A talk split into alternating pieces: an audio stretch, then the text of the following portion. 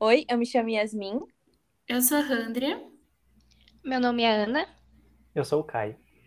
Nós somos estudantes de biomedicina da UFPR e fazemos parte do projeto Papo Seguro, que é um projeto com a finalidade de conscientizar os jovens sobre a importância da saúde sexual e a prevenção das ISTs.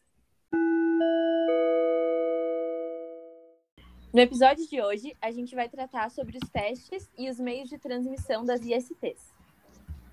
Bom, então, é, a suspeita diagnóstica das ISTs seria um comportamento sexual de risco, múltiplos parceiros, ausência do uso de preservativo, parceiros sexuais com comportamento sexual de risco também ou usuários de drogas, queixa de lesões genitais ou perianais, secreção uretral ou vaginal, dor pélvica, dor durante o ato sexual, corrimento, desconforto a urinar, necessidade de urinar com mais frequência que o normal, lesões de pele e mucosas, processo inflamatório na região inguinal, então o canal inguinal no homem, ele é formado pela passagem do funículo espermático, artrite, que é a inflamação de uma ou mais articulações, e hepatite, que pode ser a inflamação do fígado.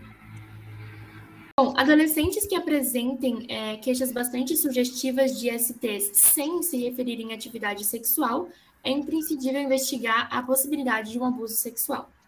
E as seguintes lesões devem ser consideradas suspeitas para as ISTs no exame dermatológico, principalmente localizadas na região genital: eritema, pápulas, vesículas, úlceras, nódulos, cicatrizes e verrugas.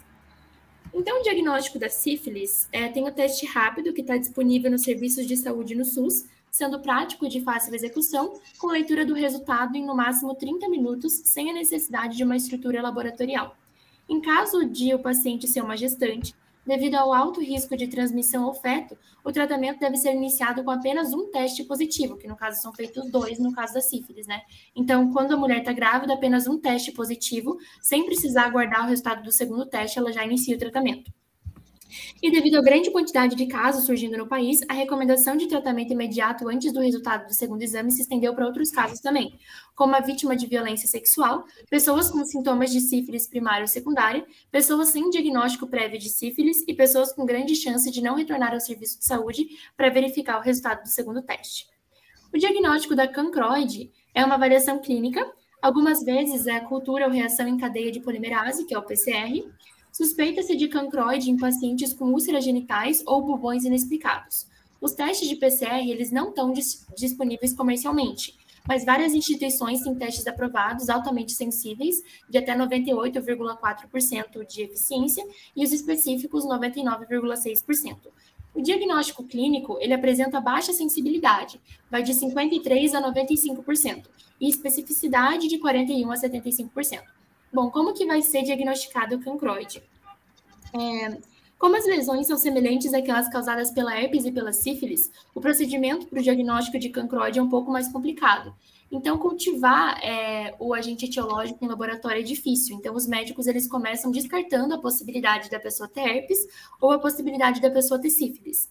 Para testar o herpes, o médico vai limpar uma ferida aberta e vai enviar essa amostra para um laboratório para ser cultivado e um exame de sangue vai poder determinar se a pessoa tem sífilis.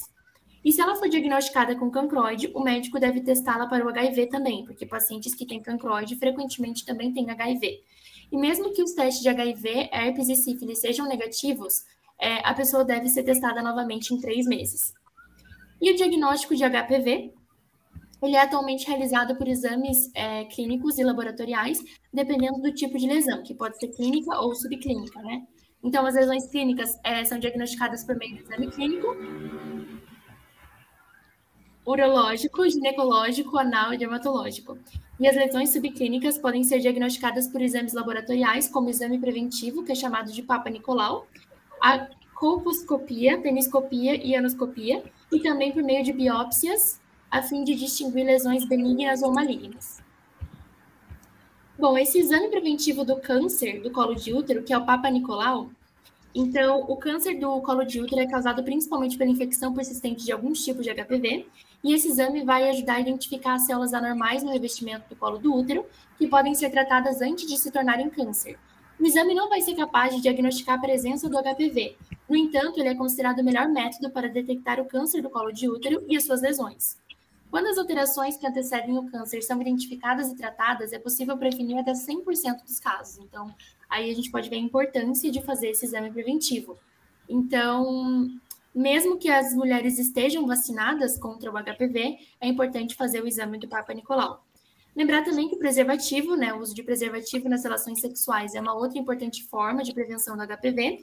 Contudo, o seu uso, apesar de prevenir a maioria das ISTs, não vai impedir totalmente a infecção pelo HPV, porque muitas vezes as lesões estão presentes em áreas que não são protegidas pela camisinha, como a vulva, a região pubiana, o períneo ou a bolsa escrotal. E a camisinha feminina, então, vai ser a melhor opção, porque ela também vai cobrir a vulva.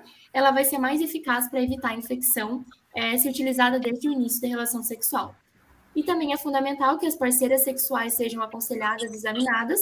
Pode acontecer de infecção inicial ter ocorrido na parceria sexual que não apresente um sinal ou sintoma. Então, é necessária a consulta também dessa outra pessoa.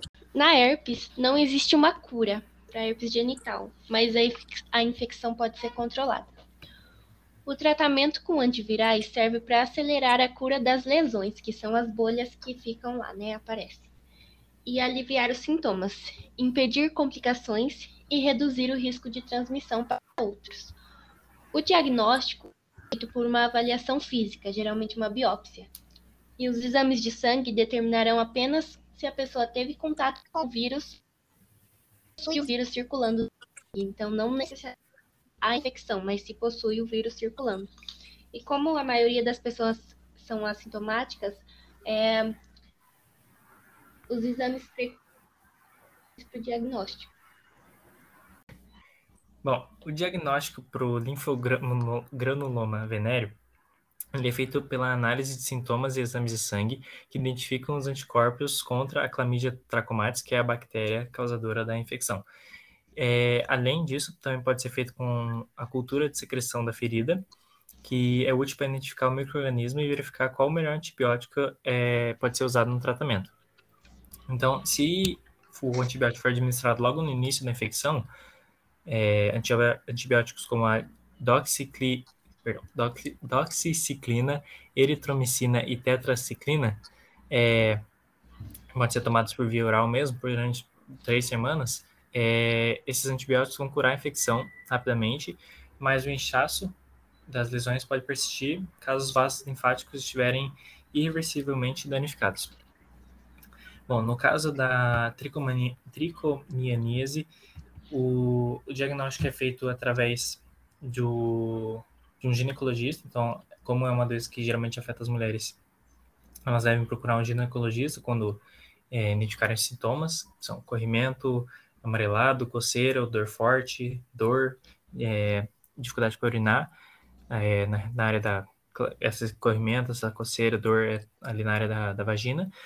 E o ginecologista ele solicitará um exame de laboratorial, laboratorial como coleta de secreção vaginal, cultura de secreção ou PCR, e exame de sangue que vai avaliar se tem ou não infecção no organismo. O, o ginecologista também pode realizar o exame de Papa Nicolau, para ver se, se tem infecção.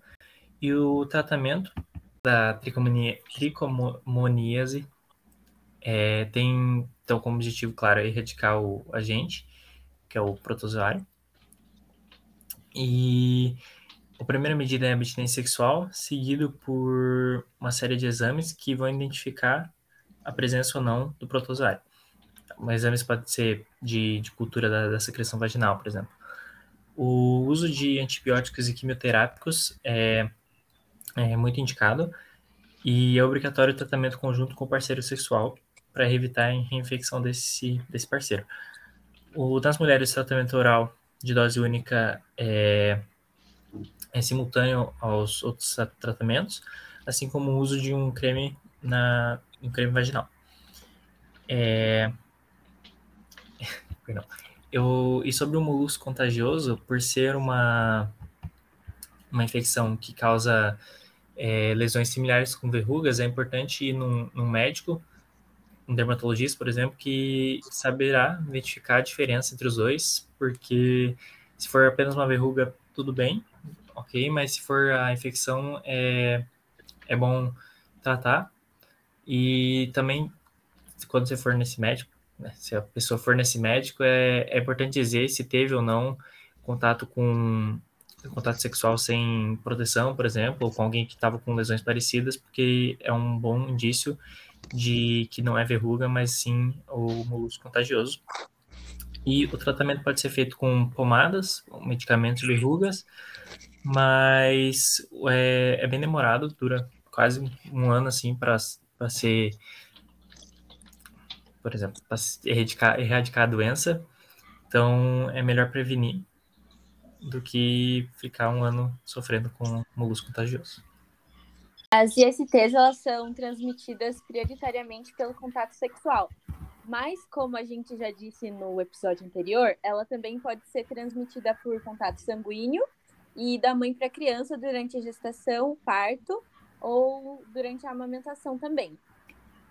E no diagnóstico das ISTs existem alguns elementos essenciais que são a identificação das diferentes vulnerabilidades do paciente, o exame físico e também a anamnese, que é aquela entrevista que o médico faz com o paciente durante o exame. É importante ressaltar também que devem ser realizados exames para triagem de gonorreia, clamídia, sífilis, HIV e hepatite B e C, sempre que elas estiverem disponíveis no, serviço de saúde, que é o SUS. E esses exames, para essas doenças que eu acabei de falar, para essas infecções que eu acabei de falar, elas são, são os exames mais comuns para o diagnóstico de STs no Brasil.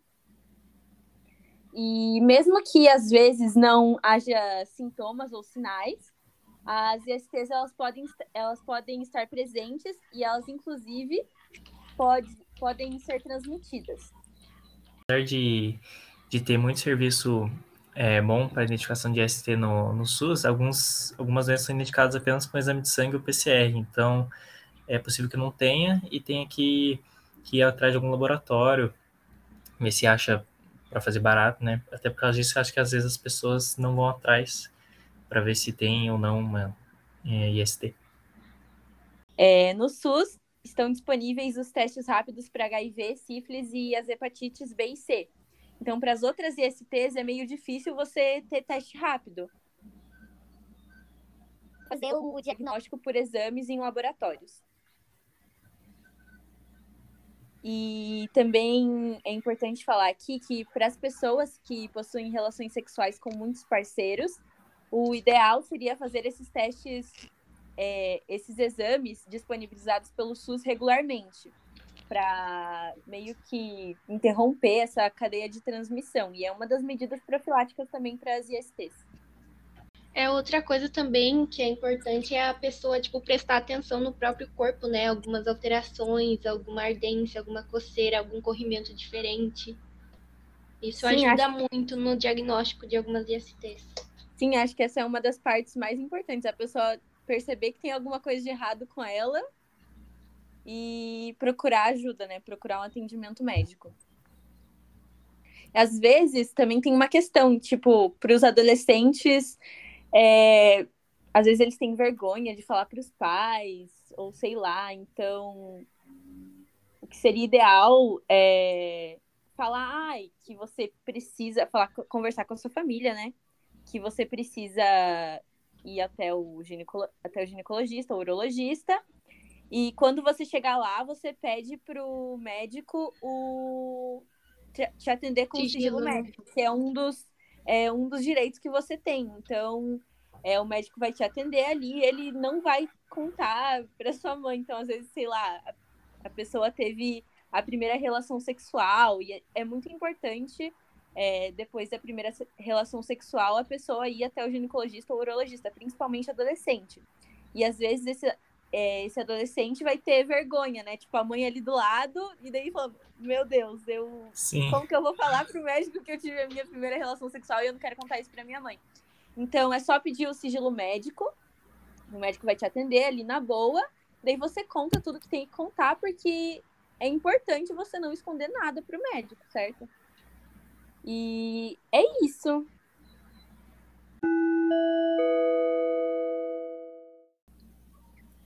Bom, então esse foi o episódio de hoje. Espero que vocês tenham gostado e continuem acompanhando nossos posts no Instagram e os outros podcasts.